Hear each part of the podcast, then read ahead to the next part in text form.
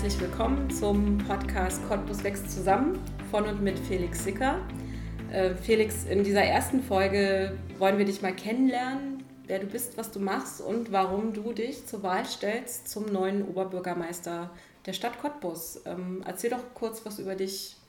Wer bist du und ähm, wie alt bist du? Ja, hallo auch von mir. Ich bin 35 Jahre alt, habe zwei Kinder, bin verheiratet, ähm, habe drei Geschwister, diverse Nichten und Neffen und der Großteil wohnt hier in der Region. Das heißt, äh, gerade das Thema Familie in dieser Region ist ein Riesenthema für mich und ist auch ein Riesenthema für mich äh, in diesem Wahlkampf und ein großer Motivationspunkt, mich äh, schon seit Jahren politisch zu engagieren. Und Felix, kommst du aus Cottbus oder bist du hierher gezogen? Ich äh, komme nicht aus Cottbus. Ich bin 94 hergezogen. Wer hoch und runter rechnet, dem wird auffallen, dass im Alter, wo man da nicht gerade selbstbestimmt äh, über sowas entscheidet. Aber ich äh, bin absolut selbstbestimmt seitdem durchgehend immer in Cottbus geblieben. Das ist meine Heimatstadt. Ich fühle mich hier pudelwohl. Also es ist äh, nicht zu groß, nicht zu klein. Es ist eine schöne grüne Stadt und wir befinden uns wunderbar äh, im Kreis umringt von großen Metropolräumen, die man gut erreichen kann und in Zukunft hoffentlich noch besser erreichen kann. Wie kam es denn dazu, dass du dich politisch engagierst? Mm, am Ende habe ich, habe ich mich schon immer für Politik interessiert. Auch als Schüler schon war ich einer von den wenigen, die PB-Unterricht super spannend fanden, die sich den Spiegel und alle Politmagazine und sonst was äh, reingezogen haben. Das hat mich immer interessiert. Natürlich da immer Fokus Bundespolitik.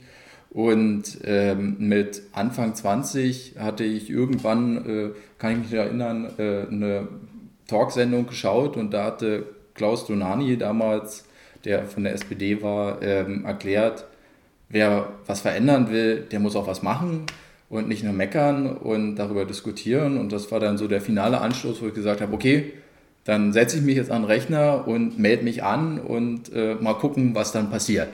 Und äh, seitdem ist einiges passiert, würde ich sagen. Ja, erzähl uns mal, äh, in welcher Partei bist du und welche politischen Ämter hast du denn schon ausgeführt oder hast du momentan inne? Ich bin bei der FDP. Ich ähm, bin damals äh, da so reingerutscht. Einfach, also es war einfach auch ganz viel Interesse. Mal gucken, wie ist denn das, in der Partei zu sein? Wie funktioniert das Ganze? Äh, habe dann überhaupt erst gelernt, dass es gibt auch einen jugendpolitischen Verband zu jeder Partei. Das wusste ich vorher gar nicht, bevor ich da eingetreten bin. Da bin ich auch Mitglied geworden. Ähm, ehrlicherweise fand ich das Thema Partei und wie das vor Ort gelaufen ist, ähm, am Anfang so ein bisschen, also war ein Generationenprojekt dazwischen. Ich war Anfang 20, die Damen und Herren waren eher so 40 plus oder auch 50 plus.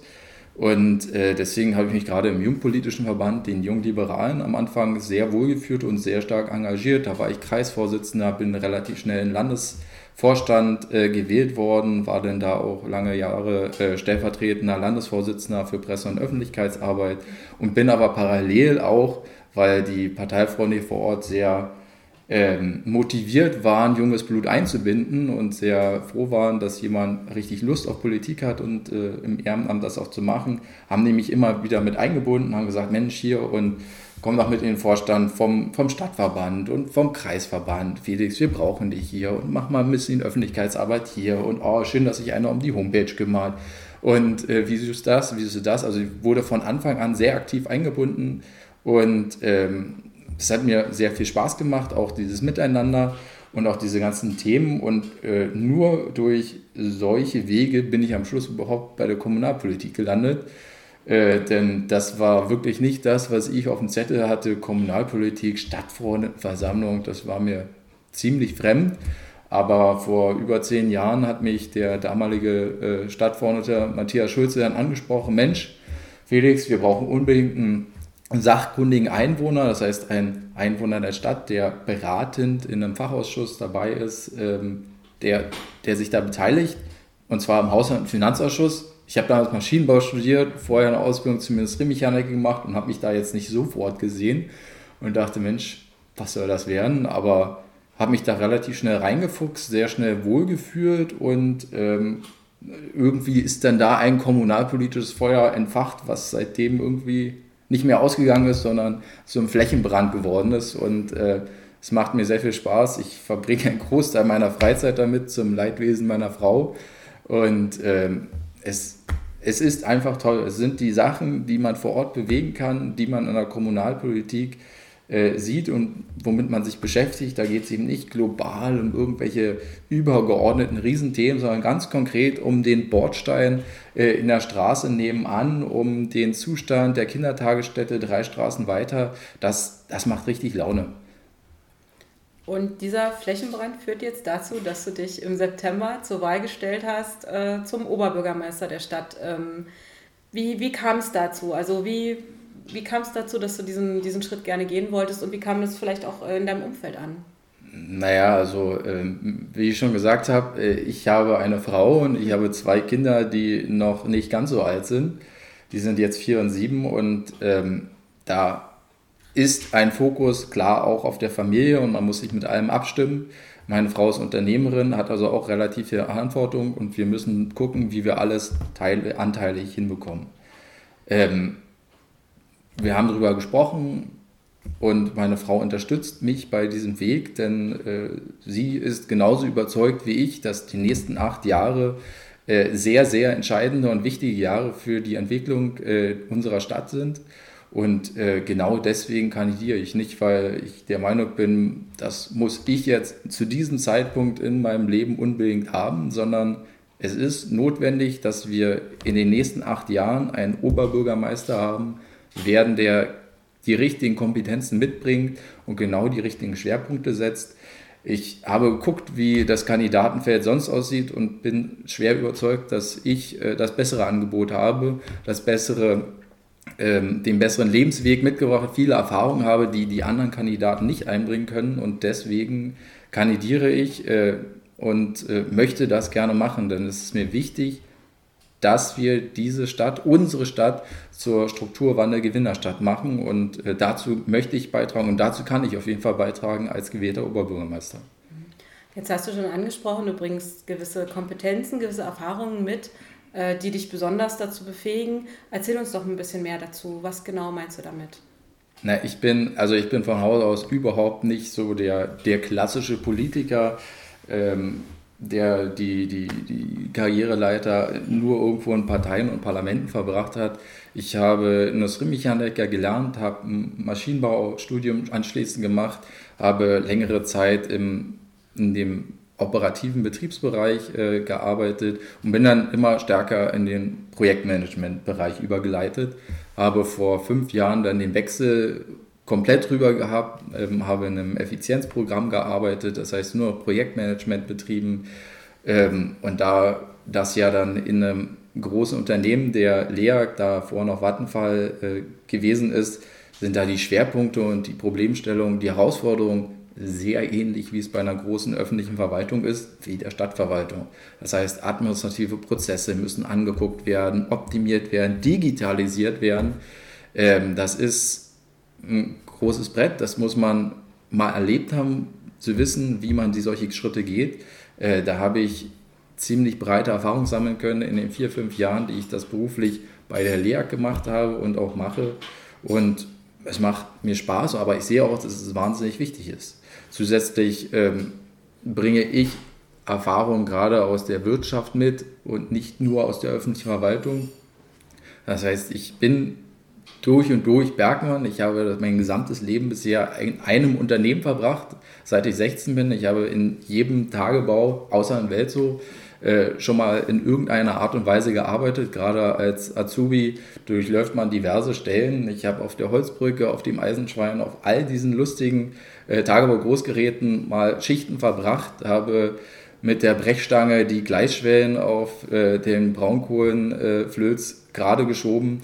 Äh, ich weiß, wie sich das anfühlt, ich weiß, wie das ist und auch das sind äh, Perspektiven, die ich einbringe und die ich einbringen kann, denn wenn im Großen und Ganzen immer bundespolitisch, europapolitisch über Dinge wie die Energiewende gesprochen wird, dann weiß ich auch genau, wie sich das anfühlt als ein Mitarbeiter eines entsprechenden Unternehmens, äh, der genau davon betroffen ist wo die ganze Zeit über deinen Kopf gesprochen, diskutiert wird, über deinen Job gesprochen wird, und zwar von Menschen, die nicht wissen, wo der Unterschied ist zwischen einer Leistung und einer Arbeit.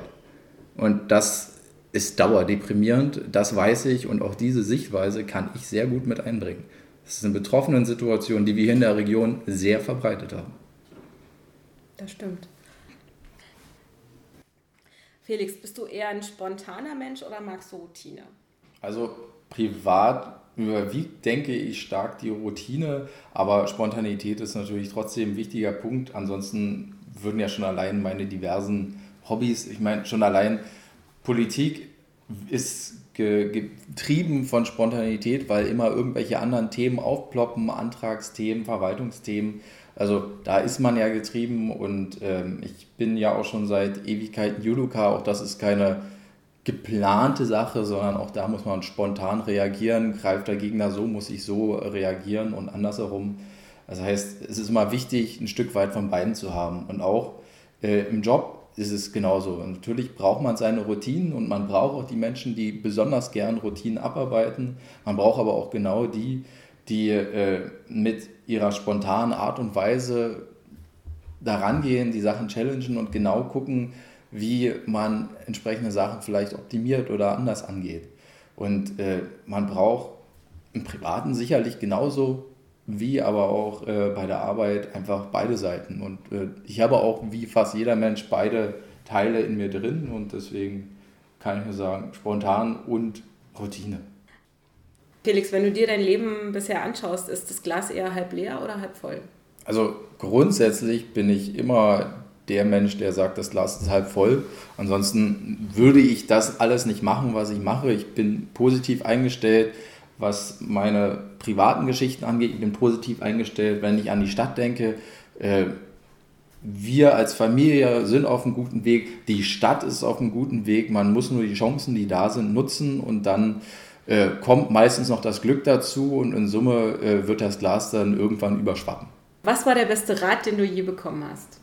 Also einer der besten Ratschläge, die ich sogar regelmäßig bekomme, äh, ist, man muss konkret sein. Gerade in der Politik geht es stets und ständig äh, immer nur um globale Formulierungen und allgemeines Gewäsch, was irgendwann keiner mehr hören will. Deswegen ist es aus meiner Sicht das Wichtigste und das wurde mir sehr, sehr oft, ganz besonders von einer Person immer wieder gesagt, man muss konkret sein. Nicht allgemeine Formulierung, sondern ganz konkret sagen, was meine ich nicht. Wir wollen was digitalisieren, sondern ganz konkret sagen, was willst du jetzt als erstes digitalisieren? Was wollen wir uns angucken? Was verändert sich für mich, für dich, für die Bürgerin dadurch? Und äh, das ist ein unfassbar wertvoller Ratschlag, den ich äh, mir immer wieder, wenn ich irgendwas schreibe, irgendwas sagen will, vor Augen halte und versuche so gut wie möglich zu berücksichtigen. Ich finde das ja auch eine Lektion, die man von Kindern ganz schnell, ganz richtig toll lernen kann. Ne? Ja, das. Wie, wie konkret man denn sein muss mit allem, was man möchte. Ähm, wenn du dir eine Superkraft aussuchen könntest, welche wäre das und warum? Boah, also ehrlicherweise würde ich, glaube ich, am liebsten einfach nur fliegen können. Also äh, gar nicht, weil das irgendwie hilfreich wäre oder irgendwie, sondern einfach nur, weil ich das unfassbar cool fände. Äh, ich finde sowas generell begeisternd. Ich weiß, es gibt Menschen, die, die hätten da äh, größere Höhenangst. Ich gar nicht. Ich hätte da richtig Bock drauf, einfach abzuheben und eine große Saalrunde über die Stadt zu fliegen oder über den Ostsee. Äh, ich es wäre wahrscheinlich nur bedingt hilfreich für mein Leben, aber es würde mir wahnsinnig viel Spaß machen. Wo siehst du die Stadt in fünf Jahren?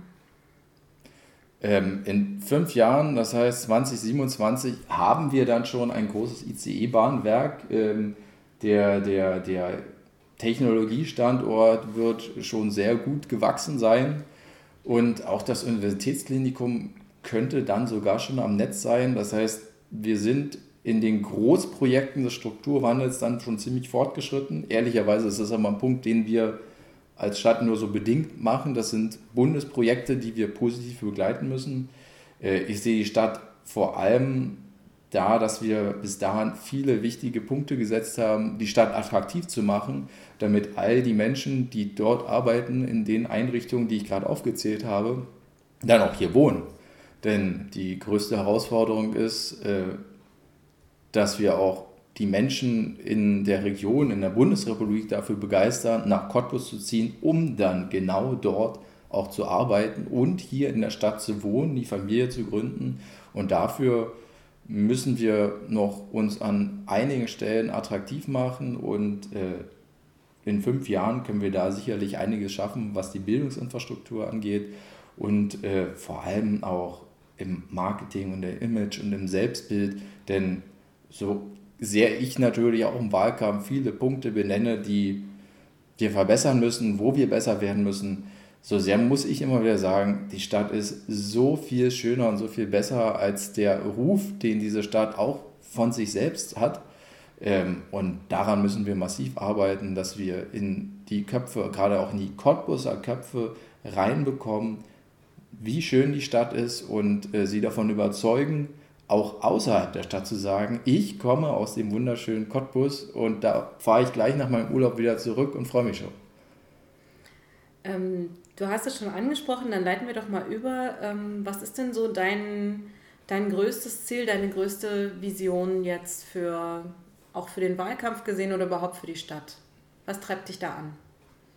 Naja, am Ende ist es mir wichtig, ähm, dass diese Stadt ein Strukturwandel Gewinnerstadt wird. Wir müssen, ich möchte, dass wir nicht äh, irgendwann in zwei Jahrzehnten die abgehangene, da gab es mal Industriestadt sind, sondern dass wir ein Beispiel sind, wie die Dekarbonisierung der Energiewende, wie man das auch immer nennen will, wie das funktionieren kann, dass wir wirklich die Beispielstadt sind in Europa und global gesehen, wie das eine Erfolgsgeschichte werden kann. Und dafür muss die Stadt aber auch wieder stärker zusammenwachsen, denn nur dann können wir zusammenwachsen. Und äh, genau deswegen haben wir auch den Slogan Cottbus wächst zusammen. In den nächsten Folgen wollen wir, wollen wir ja ein bisschen genauer eingehen auf dein Wahlprogramm, auf die einzelnen Punkte. Aber sei doch so gut und gib uns jetzt schon mal einen kleinen Überblick, was deine Schwerpunkte in der Wahl zum Oberbürgermeister von Cottbus sind.